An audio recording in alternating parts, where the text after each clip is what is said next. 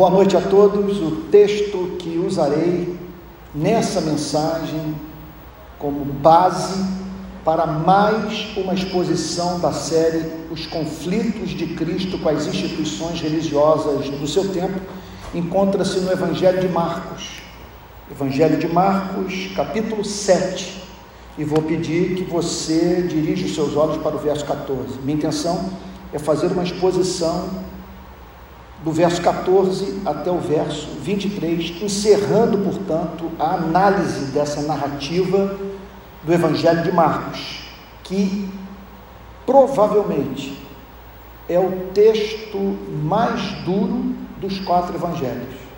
Por isso, eu peço a sua condescendência, a sua boa vontade, a sua misericórdia, porque vai ser muito difícil nessa noite, mais uma vez, eu evitar vazar é o que há de contundente nesse diálogo do Senhor Jesus com os representantes da tradição dos anciãos do seu tempo.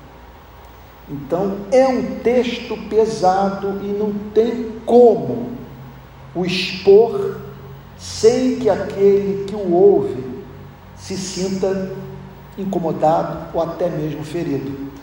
Mas é palavra de Deus. Se está registrado nas Sagradas Escrituras, visa a nossa santificação. Então, Marcos capítulo 7, verso 14. E convocando outra vez a multidão, Jesus disse: Escutem todos e entendam. Não existe nada fora da pessoa que entrando nela possa contaminá-la mas o que sai da pessoa é o que a contamina. Se alguém tem ouvidos para ouvir, ouça. Quando entrou em casa, deixando a multidão, os seus discípulos o interrogaram a respeito da parábola. Jesus lhes disse: Então vocês também não entendem, não compreendem que tudo que está fora da pessoa, entrando nela, não a pode contaminar, porque não entra no coração dela, mas no estômago e depois eliminado. E assim Jesus considerou puros todos os alimentos. E dizia: O que sai da pessoa, isso é o que a contamina. Porque de dentro, do coração das pessoas, é que procedem os maus pensamentos, as imoralidades sexuais, os furtos, os homicídios, os adultérios, a avareza, as maldades, o engano, a libertinagem, a inveja, a blasfêmia, o orgulho, a falta de juízo. Todos estes males vêm de dentro e contaminam a pessoa, contaminam o homem. Para termos ideia do que a corrupção da verdadeira religião representava para Cristo, é central que meditemos com atenção sobre os versos 14 e 15. Vamos lê-los novamente? E convocando outra vez a multidão, Jesus disse: Escutem todos e entendam. Não existe nada fora da pessoa que entrando nela possa contaminá-la. Mas o que sai da pessoa é o que a contamina. Palavra de Cristo.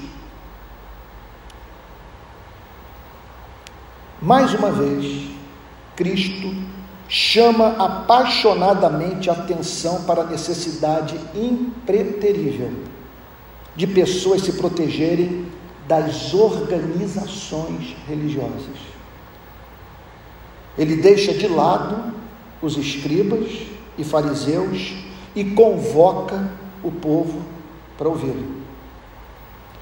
Então chamamos pessoas para dentro da igreja. Eu faço desde os meus 20 anos.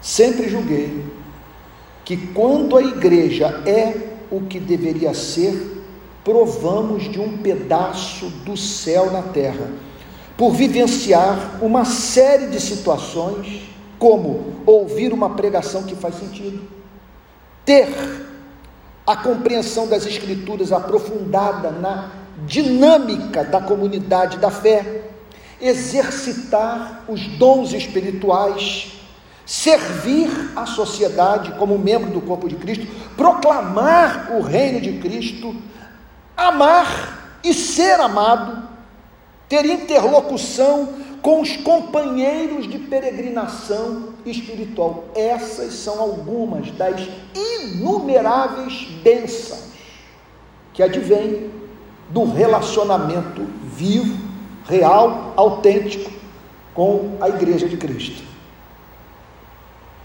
Contudo, não há lugar santo neste planeta no qual, no qual não haja contrariedades e tentações. A vida dentro das instituições religiosas tem seduções que lhe são próprias. Igrejas podem criar a pior espécie de ser humano, o lobo em pele de ovelha, que carrega perversidade oculta pela capa da religião. Quando Jesus fala em lobo vestido de ovelha, está falando sobre a maldade do religioso, que com aparência de santo carrega no coração intento maligno. As pessoas mais preocupadas com a preservação dos valores morais podem ser encontradas entre as mais perigosamente ingênuas, traiçoeiramente desumanas e sorrateiramente gananciosas. Por essa razão, o apelo de Cristo nesses versos. O que Jesus queria dizer? Pela graça divina, seus discípulos pediram que ele lhes explicasse. Quando entrou em casa, diz o texto inspirado, deixando a multidão, os seus discípulos o interrogaram acerca da parábola. Apesar da lentidão em entender a mensagem de Cristo, os discípulos fizeram o que todos deveríamos fazer nas horas de dúvida: buscar a compreensão da verdade na presença de Cristo. É assim que se faz teologia. Quem prepara o sermão, redige um artigo ou escreve um livro sem fazer pausas para adorar, clamar por iluminação ou confessar seu pecado, não está fazendo teologia. Teologia é feita assim, como os discípulos o fizeram nessa passagem. Teologia nasce do amor, aprofunda-se por meio da adoração e avança em meio ao espanto, a perplexidade diante da beleza da verdade. Nenhum pregador tem o direito de expor publicamente dúvidas, dificuldades intelectuais e conflitos éticos enquanto não os tratou em secreto na presença de Cristo.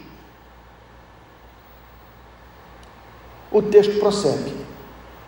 Então Jesus lhes disse: Assim vós também não entendeis, não compreendeis que tudo que de fora entra no homem não pode contaminar, porque não lhe entra no coração, mas no ventre e sai para lugar escuso?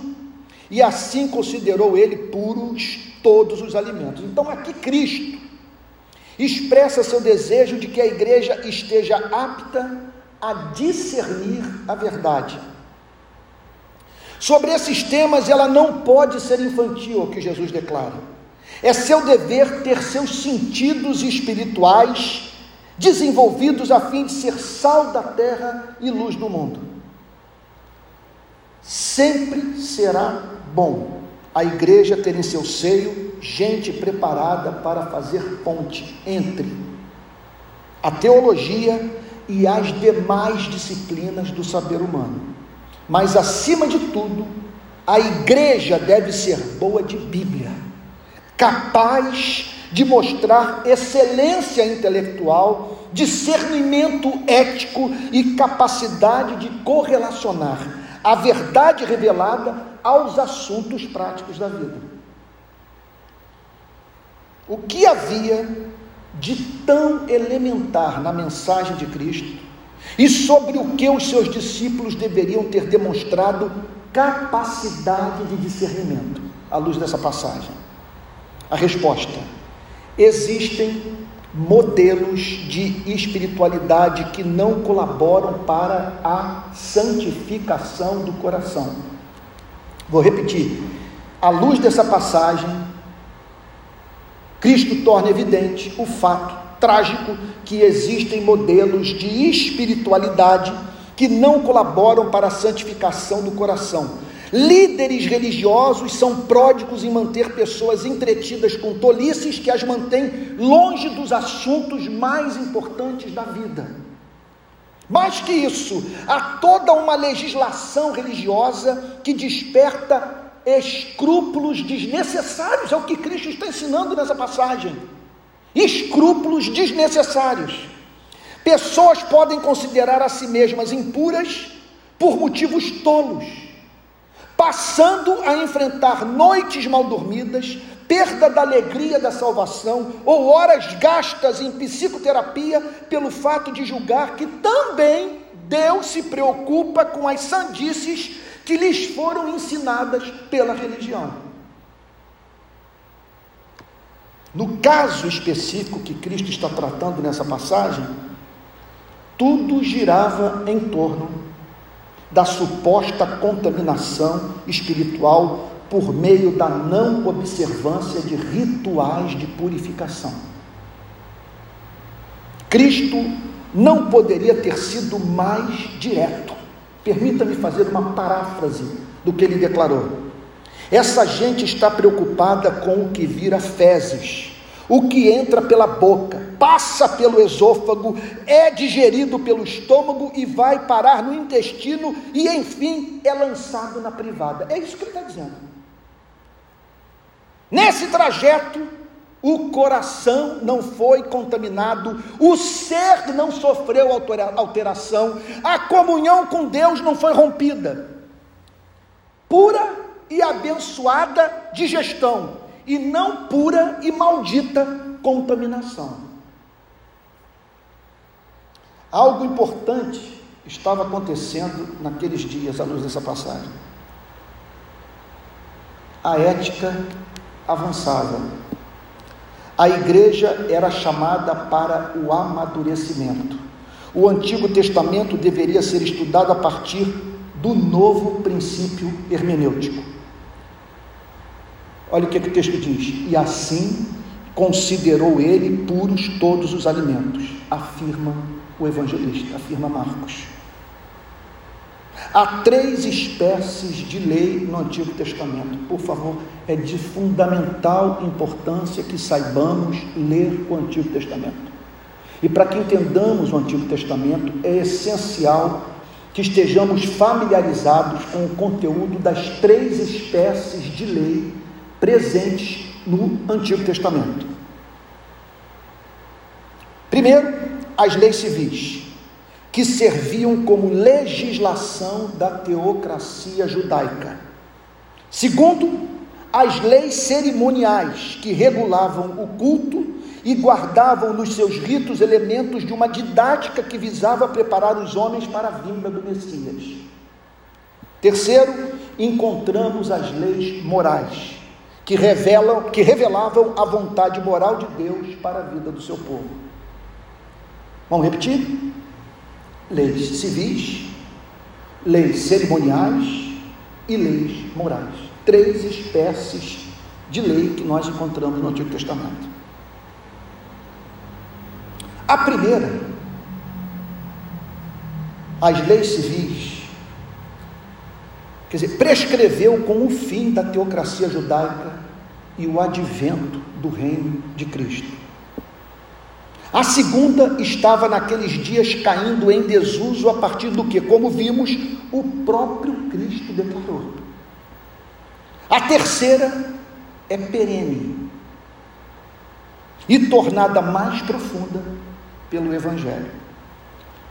Saber fazer esse corte é essencial para que a igreja viva a liberdade que Cristo promulgou com o seu Evangelho.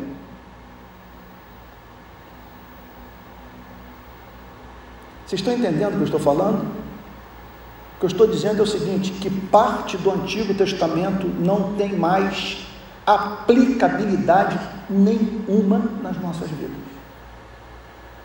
São textos que têm o que nos ensinar, mas que não devem mais reger as nossas vidas na aliança pelo sangue de nosso Senhor e Salvador Jesus Cristo, nesse pacto que temos com Deus por meio do sangue de Jesus. Então, para você saber que essa aqui não é uma teologia tupiniquém, de quem não tem mantido diálogo com a tradição teológica. Não estou aqui fazendo afirmações desconectadas, permitam-me dizer, do, melhor da produção teológica reformada. Então vamos pegar um teólogo reformado do século XIX, Charles Rod, o que ele tem a dizer Todas aquelas leis no Velho Testamento que tinham base nas circunstâncias peculiares dos hebreus deixaram de ser obrigatórias quando se desvaneceu a antiga dispensação. Cristo inaugura uma nova era. O que nos cabe fazer? Não manter a mesma relação que o povo de Israel mantinha com o Antigo, com o Antigo Testamento. Fato é que igrejas podem retornar ao modelo de espiritualidade do Antigo Testamento. Observe a diferença entre uma coisa e outra. O avanço é notável, tudo no Novo Testamento é mais simples, mais espiritual e mais belo. Cristo descomplica a relação com Deus. Permita-me citar uma passagem extensa extraída de uma das obras do grande Martin Lloyd Jones. Um parágrafo que fala sobre o seu ponto de vista acerca do Antigo Testamento e da relação do Novo Testamento com o Antigo Testamento. Eu vou ler pausadamente, o texto é magnífico. Devemos enfatizar a superioridade da nova dispensação do pacto sobre a antiga dispensação do mesmo pacto. A antiga foi mediada através de servos, Abraão e Moisés, mas a nova tem sido mediada através do Filho de Deus. A verdade na antiga dispensação estava em parte revelada e em parte oculta em tipos e sombras. Todavia, na nova dispensação, ela está claramente revelada na, encarna, na encarnação de Jesus Cristo, no que ele fez, ensinou e realizou, bem como na obra do Espírito Santo. Sob a antiga dispensação, a revelação foi abundantemente carnal e material na forma. Quando ele fala carnal, ele não está falando no sentido de prática pecaminosa. Ele está falando que é uma revelação muito voltada para as demandas do corpo. Então, repetindo. Sob a antiga dispensação, a revelação foi abundantemente carnal e material na forma, ao passo que agora ela é inteiramente espiritual. Então aqui Lloyd Jones cita Hebreus 9 que fala com clareza sobre a superioridade da nova dispensação. A antiga dispensação destinava-se a um só povo. A nova agora na nova, ela não é mais restringida, ela se destina a todas as nações, em todos os lugares, ela se destina ao mundo diz Martin Lloyd Jones. Sob esta nova economia, o Espírito Santo foi derramado. O resultado é que a bênção é maior no seu escopo no Novo Testamento. Há maior conhecimento, maior percepção e, portanto, maior desfruto dessas bênçãos. Abraão viu essas coisas apenas de longe e exultou, segundo João capítulo 8, verso 56. Nós não vemos de longe, vemos na radiante luz do dia e por isso a nossa alegria é maior. Fecha aspas. Portanto, há testes que podemos aplicar à vida de uma igreja a fim de saber se ela está mais próxima do Antigo Testamento do que do Novo Testamento. Gente, isso é de uma seriedade brutal. Há testes que podemos aplicar à vida de uma igreja a fim de saber se ela está mais próxima do Antigo Testamento do que do Novo Testamento.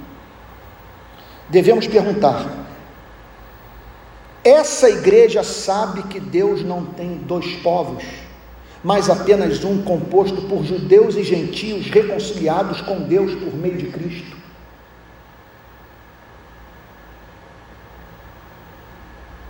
Se essa igreja coloca no seu templo a bandeira de Israel, ela não entendeu o Novo Testamento.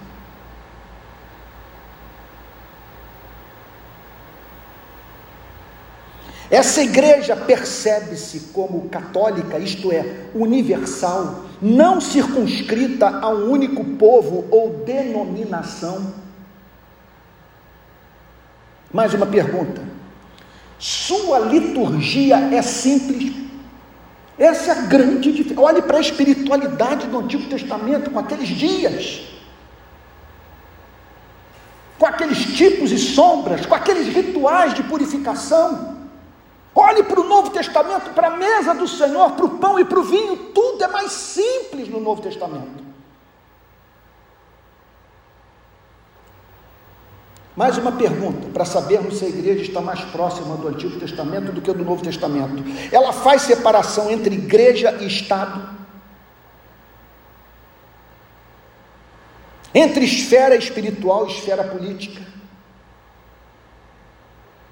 Outra pergunta, suas ambições são mais transtemporais. Ou seja, teologia da prosperidade tem espaço no seu meio? Ou é rechaçada pelo fato do coração dessa igreja estar na glória? Mais uma pergunta: é uma igreja mais focada na Nova Jerusalém do que na terra da qual mana leite e mel? Outra pergunta dura. Quem ocupa o seu púlpito, Moisés ou Jesus Cristo? Esse é um teste que temos que aplicar para saber se essa igreja está mais próxima do Antigo Testamento do que do Novo Testamento. Mais uma pergunta. Ela deixou de olhar para o Monte Sinai a fim de contemplar o bebê Jesus mamando no seio de Maria? Onde os seus olhos estão fixados? Naquela montanha pegando fogo ou no bebê mamando no seio de Maria?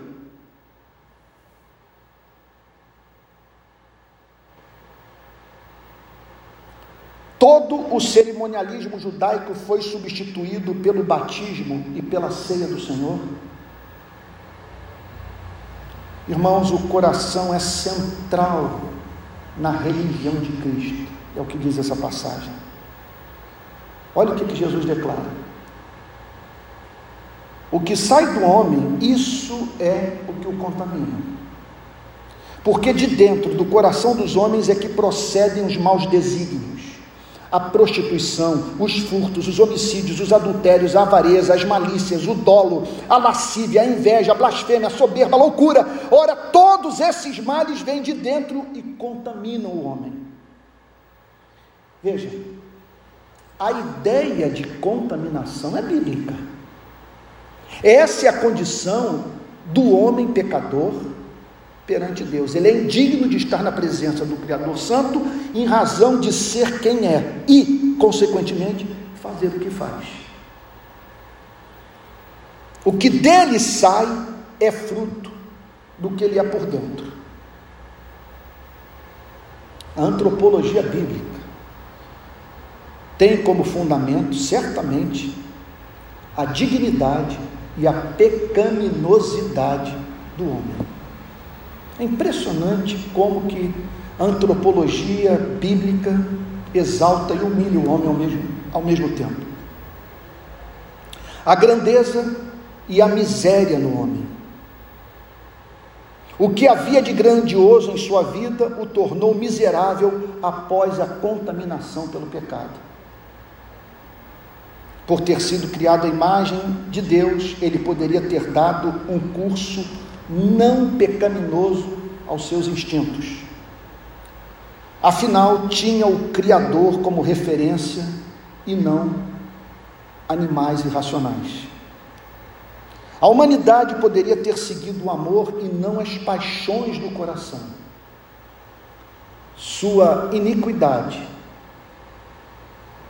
não pode se comparar aos atos de selvageria dos bichos.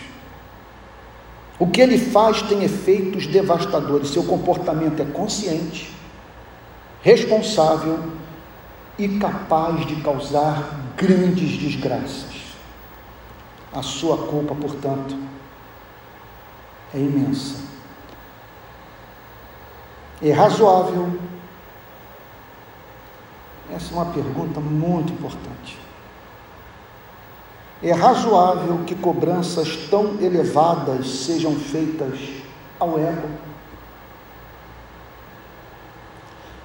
Se queremos, em nome de uma suposta preservação da sanidade psíquica dos seres humanos, evitar o peso de uma passagem como a que nós estamos estudando nesses últimos dias, como essa, temos dois caminhos a seguir. Primeiro, diminuir o conceito bíblico sobre o valor da pessoa humana. Segundo, minimizar a gravidade do pecado. Deixa eu explicar o ponto. Tudo que Cristo está dizendo parte de dois pressupostos. Ele lida com os homens como seres responsáveis e os leva a sério. Não se trata da conversa que temos com o nosso cachorro. Ele também demonstra horror pelo que fazemos uns com os outros e considera esses pecados atos de rebelião cósmica. Deus, segundo essa passagem, não pode ser indiferente a eles. Portanto, não queira se aproximar de Deus sem buscar purificação.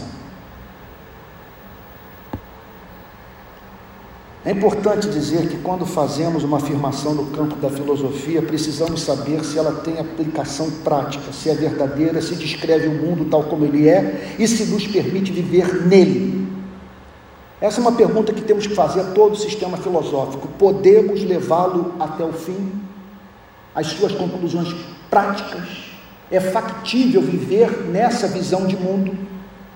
Ela passa pelo teste da vida, em outras palavras, é possível manter a visão de mundo do filósofo que você está estudando quando sai do seu quarto, larga o livro que estava lendo e vai às ruas, vê estampado na banca de jornal a notícia de uma chacina na sua cidade, lê a manchete sobre o político que desviou milhões de verbas públicas destinadas ao hospital conversa com o jornaleiro, dá bom dia para o padeiro e cumprimenta o seu vizinho.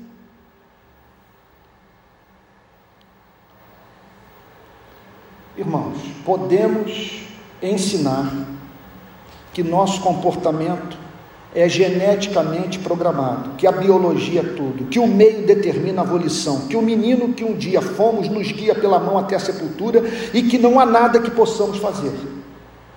O problema é o que fazer com essa antropologia quando nos apaixonamos? Nas horas, em que nos, nas horas em que nos vemos no seio de uma favela correndo risco de vida por termos abraçado uma causa que nos comoveu, no momento que temos dentro de casa o filho que voltou do CTI. Como explicar esses sentimentos?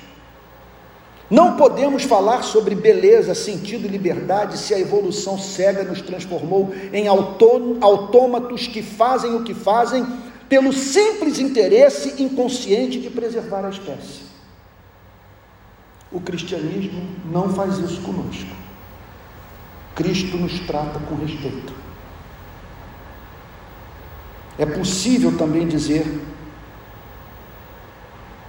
que os valores morais são ilusórios, que a ética é jogo de poder, que o domínio dos instintos causa graves danos à psique humana, que as injustiças sociais são a única causa das altas taxas de criminalidade. Tudo isso pode ser falado.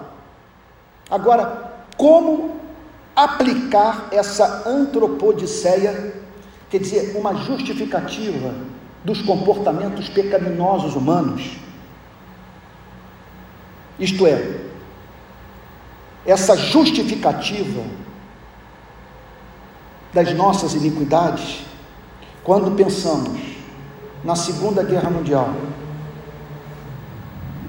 no nazismo, na guerra do Vietnã, na fome, na dilapidação dos recursos naturais, na matança de animais, no tráfico de órgãos humanos ou na exploração sexual infantil. Sei que o argumento que acabei de usar é pesado, surrado e óbvio, mas como não insistir nele ao testemunharmos o mesmo professor universitário que ensinou relativismo ético dentro de sala de aula participar de um programa de, de televisão a fim de condenar algo como a militarização da polícia? É um contrassenso. O cristianismo sustenta duas verdades aterradoras capazes de levar os seres humanos à agonia de consciência. Mas são justamente as únicas que oferecem fundamento para o que há de bom nos ideais da modernidade, a jurisprudência e a defesa dos direitos humanos. A vida humana tem valor. O pecado tem valor. Os seres humanos são preciosos, o pecado tem preço. Destruir o homem é mal, combater o pecado é bom.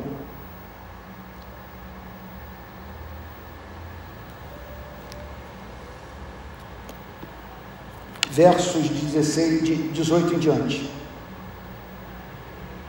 Jesus lhes disse: Então vocês também não entendem, não compreendem que tudo que está fora da pessoa, entrando nela, não a pode contaminar, porque não entra no coração dela, mas no estômago e depois é eliminado. Assim Jesus considerou puros todos os alimentos e dizia: O que sai da pessoa, isso é o que a contamina, porque de dentro do coração das pessoas é que procedem os maus pensamentos, as imoralidades sexuais, os furtos, os homicídios, os adultérios, a avareza, as maldades, o engano, a libertinagem, a inveja, a blasfêmia, o orgulho, a falta de juízo. Todos esses males vêm de dentro e contaminam a pessoa. Então, não há como relativizar a lista de atos e sentimentos pecaminosos apresentada por Cristo. Vamos analisá-la? Vamos lá. Maus desígnios. O que, que significa o mau desígnio? Presente nessa passagem. É dialogar consigo mesmo a fim de planejar o mal. Como relativizar uma coisa como essa? Como dizer que ela não existe? Como atribuir a biologia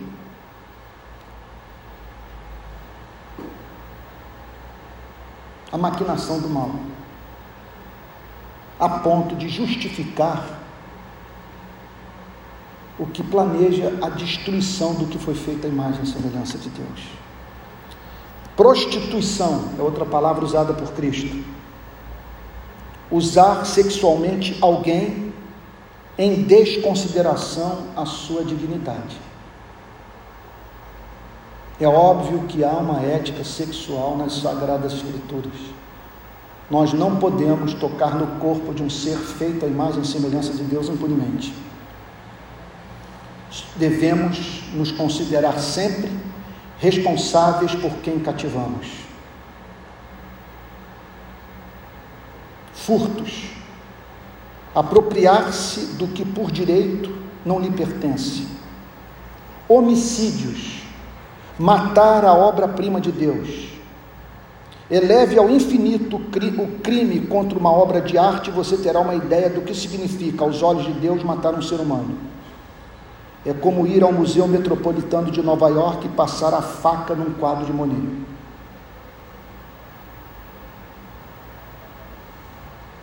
Aos olhos do homem, aos olhos de Deus,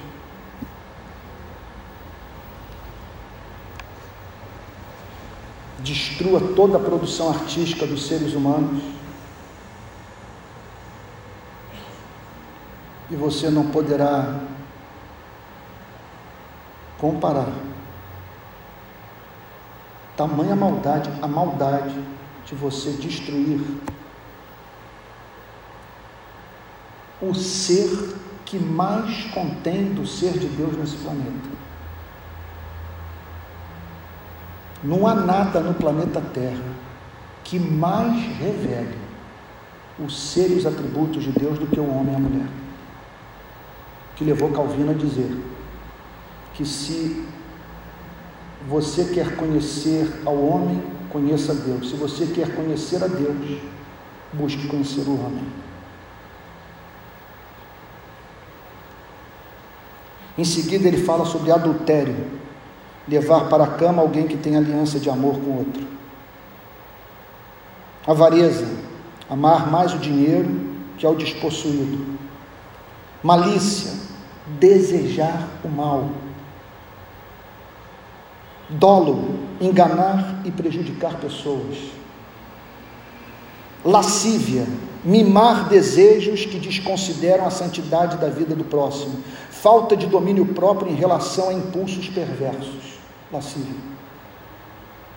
Inveja, entristecer-se por alguém obter o que você não tem. Jesus não relativiza nenhuma dessas práticas pecaminosas. Não há espaço para nos sentirmos livres para ser maus porque Deus é bom. Dolo, enganar e prejudicar pessoas, lascívia, eu já disse, mimar desejos que desconsideram a santidade da vida do próximo, falta de domínio próprio em relação ao impulso perverso, inveja, entristecer-se por ver alguém obter o que você não tem, blasfêmia, ir às redes sociais e divulgar o deslize de alguém, arruinando sua imagem pública e roubando o seu nome. O nome disso é blasfêmia. Soberba, perder de vista o fato de que amanhã você pode invejar a saúde do porteiro do prédio onde mora e que você não está em condição de tirar onda com ninguém, que você não tem o direito de exigir que todos o reverenciem, uma vez que não é a referência maior do que é belo, justo e santo que o orgulho, portanto, é perda do contato com a realidade. Jesus também fala sobre loucura, praticar o supramencionado e ainda querer o amor dos homens e de Deus. Exigir amor do próximo sem você dar motivo para a estima. Jesus prossegue dizendo: Ora, Todos esses males vêm de dentro e contaminam o homem. Temos, portanto, um ser que não pode manter comunhão com Deus devido à sua corrupção. Aqui Jesus está ensinando aqui. A santidade divina impede o silêncio divino. Deus tem de falar a natureza, os sofrimentos humanos, o colapso da vida em sociedade, as guerras, os conflitos entre, os conflitos entre pais e filhos, os divórcios, o processo de envelhecimento, a nossa consciência, Moisés, a lei, a morte, o juízo final, tudo fala. Os céus declaram que há algo errado conosco. E eu não sei como que a igreja pode ter vergonha de falar sobre essas coisas, especialmente quando olha para o que está acontecendo na Ucrânia. Então, os adeptos da chamada teologia da missão integral da igreja, ou da chamada missão integral da igreja, cuja vida é integralmente dedicada à política, não estou dizendo que essa é a atitude de todos, o que eu estou dizendo é que não poucos que se envolveram com a missão integral da igreja dedicam quase que integralmente a vida à política. E esses deveriam ouvir a mensagem de Cristo. Por que, que eu estou dizendo isso? Qual mudança política é capaz de mudar o coração humano? Me mostre que universidade dá conta dessa lista apresentada por Cristo. Que projeto de educação para esse país pode dar conta da carne? Vocês estão entendendo o ponto? Que ministro do Supremo, ou que canetada do presidente da República, podem purificar o coração do homem e da mulher. Que Jesus está nos apresentando aqui é um mal que só pode ser combatido mediante a pregação do Evangelho no poder do Espírito Santo. Qual teoria político-econômica dá conta da nossa natureza? Então aqui fica evidente que os cristãos têm o dever de sair pelo mundo chamando homens e mulheres para se reconciliarem com o seu Criador. Igrejas têm de ser plantadas, grupos pequenos abertos. Os campos missionários necessitam receber investimento e a igreja deve recusar-se virar uma ONG. Isso é muito importante de ser frisado. Aqui está a lista de Cristo. Aqui está o nosso Salvador falando sobre adultérios, avareza, maldade, engano, libertinagem, inveja, blasfêmia, orgulho, falta de juízo. Irmãos, só a pregação do Evangelho no poder do Espírito Santo dá conta dessa natureza de bode dos seres humanos. Então, entenda, contudo, uma coisa: a mensagem do cristianismo não é somente essa Cristo veio ao mundo para nos livrar dos mecanismos infantis que nós criamos a fim de nos descontaminarmos. Vocês estão entendendo o ponto? Essa passagem está falando sobre a preocupação da tradição religiosa judaica com a purificação. Só que eles pensavam em termos de lavagem de mãos, de utensílios, de jarros, de garfo e faca coisas do gênero. E o Senhor Jesus está aqui dizendo: a preocupação com a purificação, ela não é, não, ela, ela não é em si equivocada. O problema é que vocês perderam de vista o que significa aos olhos de Deus passar por um processo de purificação. Então, Cristo veio ao mundo para nos livrar dos mecanismos infantis que nós criamos a fim de nos descontaminarmos. Os rituais religiosos de purificação são uma afronta aos céus, é o que Jesus está dizendo nessa passagem. Como crer que as nossas mãos sujas de sangue podem ser lavadas pelas bizarrices inventadas pela religião? Qual peregrinação? Voto, promessa, penitência ou banho nas águas do Jordão pode tornar um homem agradável a Deus. São bizarras também as tentativas mais sofisticadas de descontaminação. Negar o livre arbítrio humano, no sentido de contestar o fato de que o homem faz o que quer fazer e que seu comportamento é consciente e responsável. São formas mais sofisticadas de nos considerarmos puros aos nossos olhos. Ensinar o determinismo químico, biológico, genético, social, inconsciente. Dizer que o, homem primeiro nasce e depois se define, isto é, ele se define como quer em desconsideração completa a qualquer norma e a sua própria natureza. Maravilhosa liberdade. Como se o ato de escolher sua identidade não fosse pautado pela cultura. Alguém que passa o roteiro para o ego e o cumpre fielmente. É assim que a cultura funciona. Ela passa um roteiro para o nosso ego e nós cumprimos fielmente esse roteiro. É o que eu estou querendo dizer. Hitler definiu a raça ariana como o melhor exemplar da espécie humana, digna, portanto, de a tudo pilhar e a todos subjugar. Milhões o seguiram. Nesse fenômeno, homens e mulheres passaram a se definir como obra-prima da evolução. E tudo culminando em Hermann Göring, Erwin Rommel e Joseph Goebbels. Então, vale a pena, nesse sentido, eu estou pegando uma situação em extremis, uma cultura fascista, totalitária, delineando caráter humano, passando um script diabólico e uma sociedade inteira cumprindo. Então, sobre essa relação da cultura com a nossa com a formação da nossa identidade, vale a pena prestarmos atenção no que Tim Keller tem a dizer num dos seus livros sobre essa relação entre cultura e formação da nossa identidade como que é ilusória essa ideia de que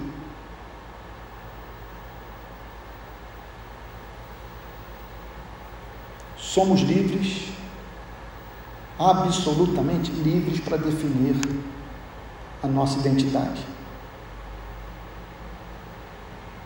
Sem que para isso sejamos pautados pela cultura. Tim Keller diz o seguinte: olha só. Imagine um guerreiro anglo-saxão na Grã-Bretanha, na Grã-Bretanha de 800 depois de Cristo. Ele tem dois impulsos e sentimentos interiores muito fortes. Um deles é a agressão.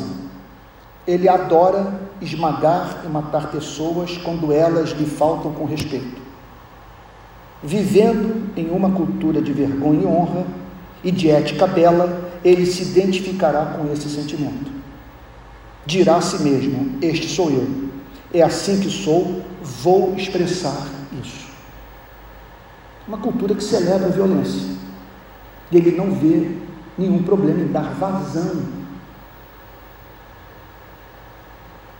ao seu desejo bélico. O outro sentimento que ele tem, então aqui está Tim Keller pensando num cidadão na Grã-Bretanha, no século IX depois de Cristo, com esses dois impulsos. Um, um impulso é o impulso da violência, legitimado pela cultura. Qual é o outro impulso?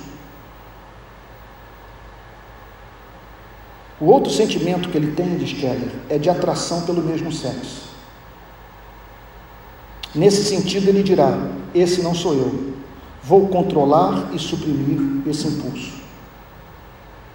E aí Tim Keller declara o seguinte: imagine agora um jovem que esteja caminhando por Manhattan atualmente.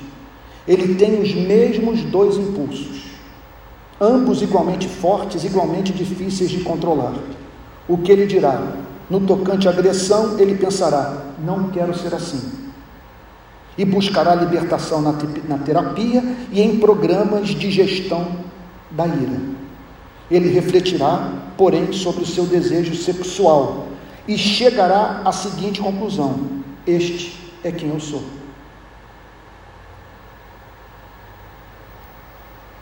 Então, há um caminho para a nossa purificação. Vocês estão entendendo a linha de pensamento?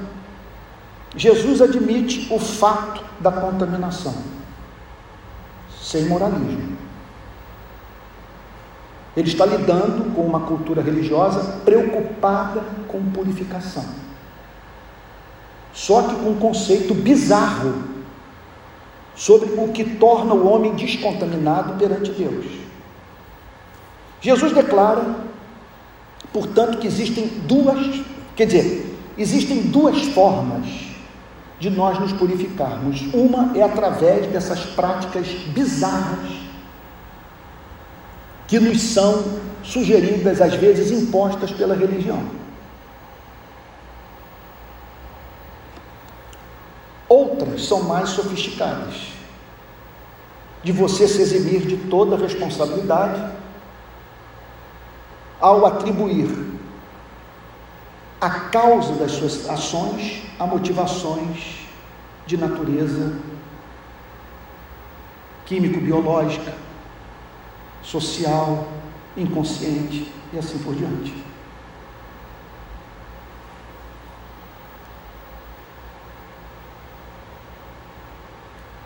E é fato que a cultura muda e aquilo que é legitimado numa geração é deslegitimizado por uma outra geração. O que era visto como pecaminoso passa a ser visto como virtude, o que era visto como virtude passa a ser visto como hediondo. Bom, há um caminho para a nossa purificação que foi aberto pelo próprio Cristo nosso Salvador, da religião e da irreligião. O Evangelho declara que um da nossa espécie não se contaminou. Por isso terminou seus dias sem precisar pedir perdão aos céus pelo que fizeram com a sua vida. Ele amou a Deus e ao próximo. Um de nós cumpriu a lei. As Escrituras o chamam de nosso representante. Ele obedeceu em nosso lugar e, mais que isso, foi morto pelos contaminados. Supremo ato de contaminação: matar o autor da vida, torturar o melhor de nós. Não conseguir viver com o santo. O Filho de Deus foi morto pelas nossas transgressões. Nada é ensinado nas Escrituras com mais clareza do que essa verdade. Sua morte não teve como objetivo torná-lo um exemplo a fim de que, ao imitá-lo, pudéssemos ser purificados. Esse é o grande erro do excelente livro A Imitação de Cristo, que passa a ideia que nós somos salvos por imitarmos a Cristo. Nós não somos salvos por imitarmos a Cristo. Nós somos salvos pelo sangue de Cristo que foi derramado no Calvário. E uma vez essa mensagem compreendida por nós, somos movidos a imitar a Cristo, não em razão do objetivo de herdarmos a vida eterna, mas por nos vermos como partícipes das bênçãos da vida eterna, como receptáculos do dom da vida eterna.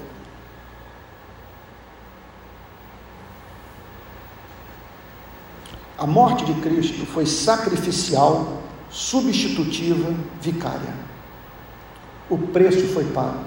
Seu sangue foi derramado para nossa purificação. Não há mais necessidade de sufocar. Isso é lindo. Ah, não há mais necessidade de sufocar a verdade a fim de permanecer na irreligião. Não há mais necessidade de praticar bizarrices visando comprar a salvação na religião. Basta arrependimento e fé. Ela é essa mensagem.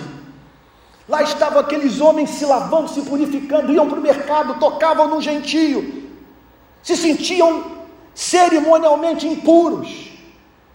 A instituição religiosa se transformando em viveiro de psicopatologia. E aqui está o Senhor Jesus nos apresentando o caminho da purificação. que é aquele que nas Escrituras é chamado de Evangelho. Um da nossa espécie cumpriu a lei, morreu por nós.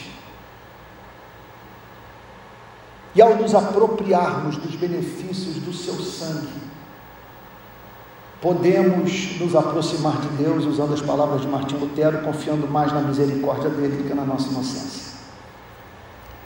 Permita-me citar uma passagem extraordinária de Martim Lutero. Olha que pregação! Ele falando sobre a sua experiência no monastério e as tentativas dos monges de tentarem obter purificação pelas obras, por essas práticas bizarras prescritas pelas instituições religiosas. Diz Lutero, abre aspas, quando eu era monge, esforçava-me com a máxima diligência em viver segundo a prescrição da regra, da regra monástica. Costumava confessar e enumerar os meus pecados sempre, porém, com a contrição precedente. E repetia muitas vezes a confissão e cumpria zelosamente a penitência a mim infligida.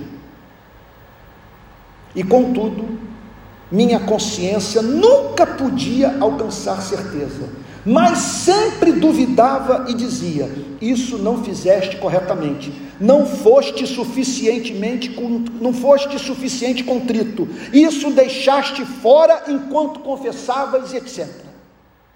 Quanto mais, portanto, tentava curar a minha incerta, fraca e aflita consciência com tradições humanas, tanto mais a tornava incerta, fraca e perturbada. E desse modo, diz Lutero, observando as tradições humanas, transgredia-as ainda mais. E indo no encalço da justiça da ordem monástica, nunca pude apreendê-la, pois é impossível, diz Paulo, tranquilizar a consciência com as obras da lei, muito menos com as tradições humanas, sem a promessa e o Evangelho de Cristo. Aqueles que, por conseguinte, desejam ser justificados e vivificados pela lei, retrocedem mais longe na justiça e na vida do que os publicanos, os, pecadores e as meretrizes. Os publicanos, os pecadores e as meretrizes não podem apoiar-se na confiança de suas obras, porque são de tal natureza que não podem confiar nelas para alcançar a graça e a remissão dos pecados por causa delas. Por outro lado, os presunçosos da justiça própria, abstendo-se externamente dos pecados e vivendo na aparência irrepreensível e piedosamente, não podem estar isentos da suposição de autoconfiança e justiça própria com o que a fé em Cristo não pode coexistir. São por isso mais infelizes do que os publicanos e as meretrizes, porque não oferecem suas obras a um Deus irado a fim de que lhes dê, por causa delas, a vida eterna, como fazem os presunçosos da justiça própria. Pois eles não têm boas obras a oferecer, mas pedem que lhes sejam perdoados seus pecados por causa de Cristo. Coisa linda. O que fazer a partir da purificação em Cristo? Primeiro, apropriar-se dela diariamente. A graça que pela fé nos justifica não remove por completo o pecado nesta presente vida. Mas ninguém precisa viver novamente em mentira, práticas compensatórias e culpa. Basta olhar para aquele sacrifício. Fim das racionalizações. Fim da dificuldade de ouvir críticas. O reto juiz do universo o tornou justo e amável Segundo, é nosso dever cultivar o coração. Ele é central. Não basta lidarmos com exterioridades, é o que essa passagem nos ensina. A santificação tem de ser de dentro para fora. A vida cristã tem de ser vista como inevitável.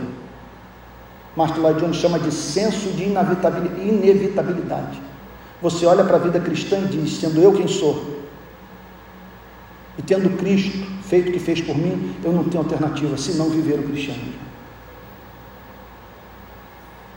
A sujeição a Cristo tem de ser espontânea. O que nos cabe fazer? Praticar o exato oposto do que foi prescrito pelos escribas e fariseus, que lidavam com exterioridades e não com a pureza do coração.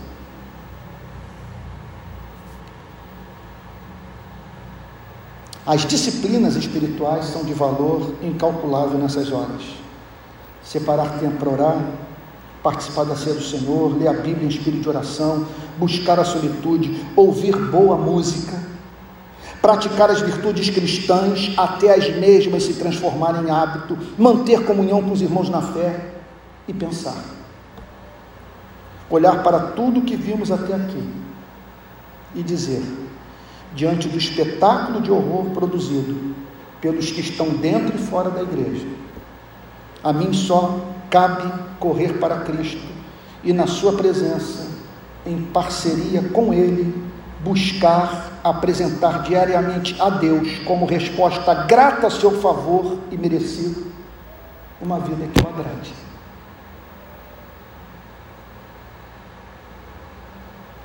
É isso. Se não entendermos as lições que podem ser extraídas desse texto magnífico, apesar de duro, Marcos capítulo 7, do verso 1 ao 23. Escute o que eu vou lhe dizer. Agora eu falo, o que eu, o que eu falo, eu declaro a partir da minha experiência de 40 anos de relação com as instituições religiosas. Se você não entender as críticas que Cristo faz nessa passagem ao funcionamento das instituições religiosas ou aquilo que elas podem vir a se tornar, a instituição vai se voltar contra você, vai assassinar sua alma, vai transformá-la num monstro. Duas coisas me apavoram quando eu olho para a história do cristianismo. A primeira, que os maiores inimigos da fé cristã sempre foram os de dentro. E que Jesus foi morto por religiosos que traziam nas mãos o Antigo Testamento.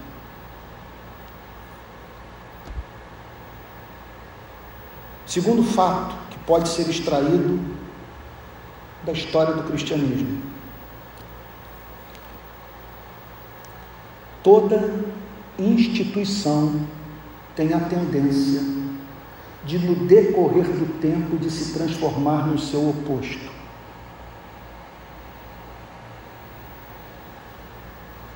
Então, se fazemos parte de uma instituição como essa,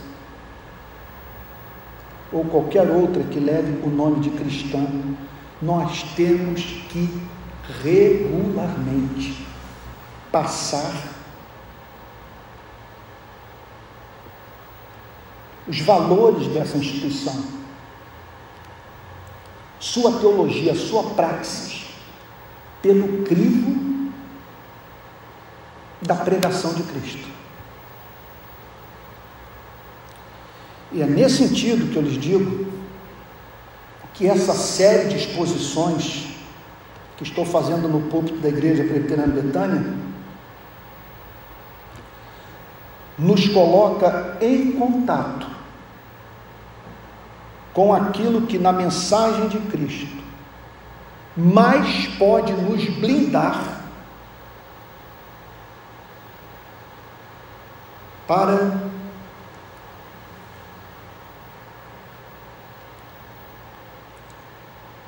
os efeitos, vamos assim dizer, corruptores do relacionamento com as instituições religiosas. Porque é observando os conflitos de Cristo com as instituições religiosas do seu tempo que tomamos consciência daquilo em que a instituição pode transformar, ou no que o império das trevas pode, pode fazer com elas.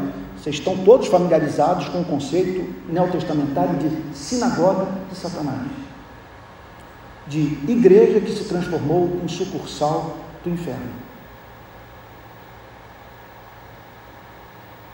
Mas no contato com o Evangelho de Cristo,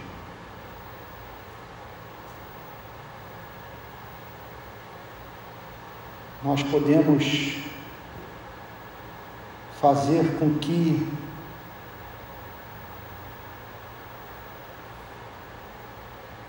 a instituição, apesar das suas imperfeições,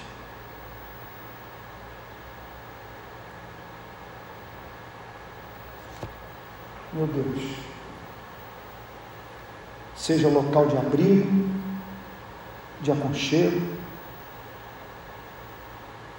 de renovação da esperança, uma comunidade na qual você encontra os seus melhores amigos e na companhia deles. Na companhia deles.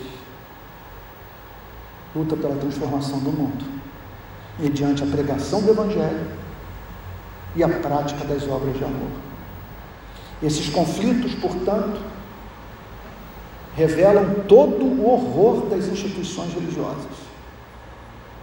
Repito, as mesmas que mataram a Cristo. Mas nesses conflitos emerge o Cristo, luz do mundo, lírio dos vales, estrela da manhã.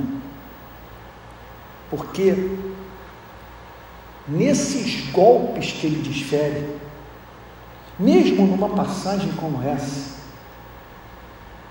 que pode surpreender alguns por não conseguirem é, harmonizar declarações tão duras com a imagem que temos de Cristo, de Cordeiro,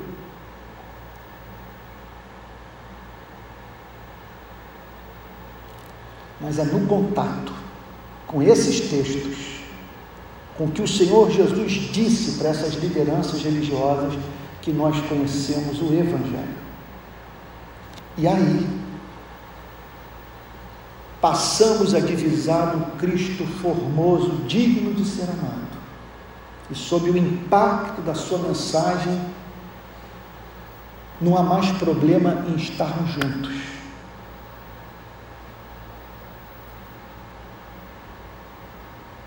e servirmos a Cristo na igreja, porque ela é viável.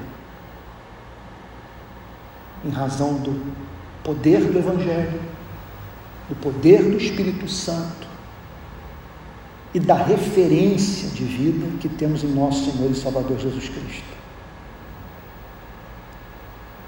E somente assim nós vamos fazer com que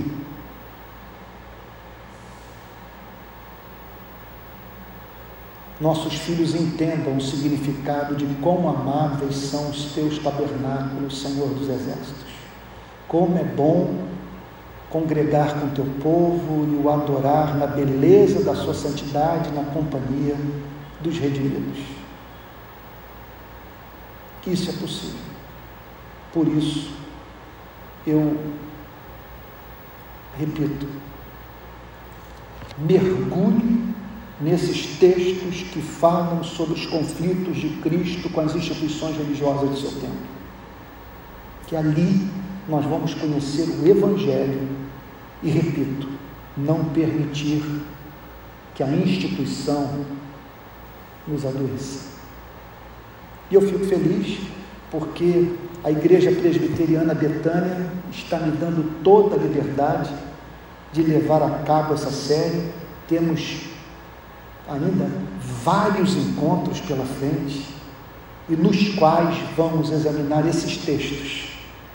É, é, alguns dos quais pesados, mas transformadores e reveladores. Nesse zelo de Cristo, nesse Cristo que pega o azorrague